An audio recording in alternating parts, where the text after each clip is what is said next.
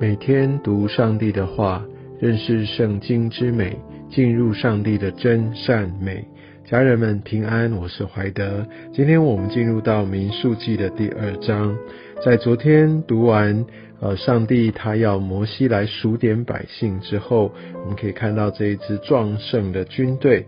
而在今天的章节当中，我们看到耶和华小谕摩西、亚伦，让他们知道在各个的一个呃宗族当中，各个支派下面，他们要各归自己的道下。那那个道就是呃一个旗帜的意思，他们都在自己聚集之地啊，那所以他们就会。面对着会幕四围安营，所以按照这样的一个叙述，我们就知道会幕就是上帝的同在，约柜就是在整个以色列他们营地的正中心，所有的支派都是对着会幕。所以，我想这给我们一个很深的提醒，就是神的百姓永远都是要以神为中心，永远都要对着神。我相信，在从以前一直到现在，一直到未来，都必须是这个样子。所以，我们可以看到，在这样的一个呃阵仗当中，或是这样的一个排列里面哦，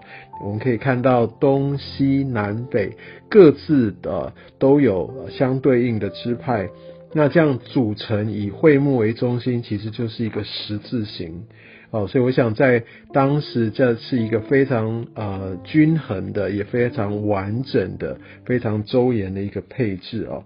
那我们可以看到，在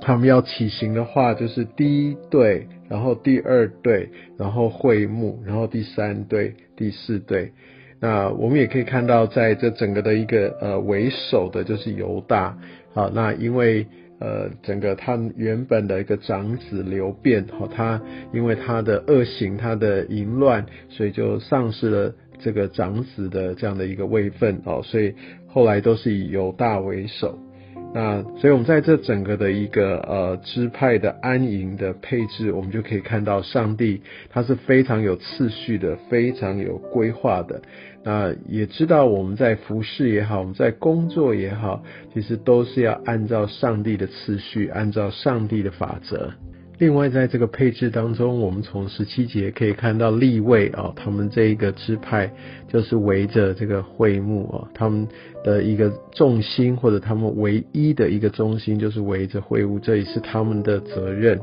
那我们可以看到，他这样在一个起行的过程当中。我想以色列全队哦都是看着会幕，那我相信他们也就是呃会看着云柱火柱带领他们，所以我想在后面我们可以看到特别讲到立位人的时候，他们会怎么样的一个来行使他们的服饰，那包含上帝他的一个心意，我们在明天的章节当中会读到，但我想在今天的章节里面，我们可以看到上帝他的次序。而且不断的来让我们知道，呃，他的一个一个前行的一个计划，还有这些实际的数量。我们知道上帝为什么会把这些的数字要讲的这么的清楚，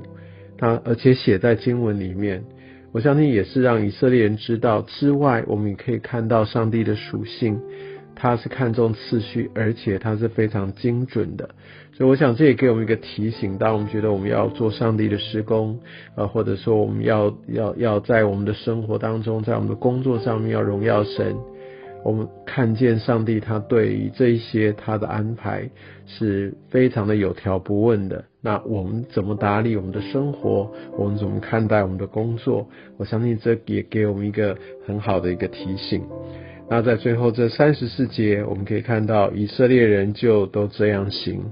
哦，我想上帝把这一切规定的非常的清楚，他们就这样行，个人照他们的家世、宗族归于本道，安营起行，都是照耶和华所吩咐摩西的。我相信在今天的经文当中，或者我们读到很多名字，有一些的数字。那或者你也其实也可以试着把这样的一个图像，他们大概在的位置可以把它画出来，也可以增加你的记忆。但我想更重要的是，他这些都是按照耶和华所吩咐摩西的。我们知道我们的神啊，他是有计划的神，所以我们也可以从民宿记忆，从这些的数点，从这些的安排，乃至于每一个人的工作、服饰的项目，啊，我们都可以看到，其实这都是上帝他一手所设计的。所以，我看到上帝把我们放到不同的领域当中，或甚至现在在这里，都有他一个很特别的心意。我们过去所经历到的这些，都是他的一个养成的旅程。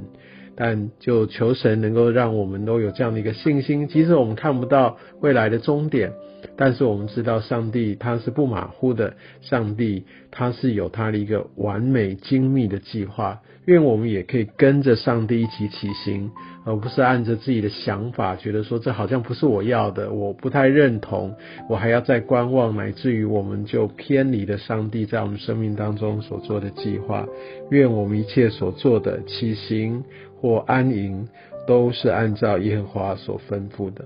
愿上帝用今天的经文来祝福你我。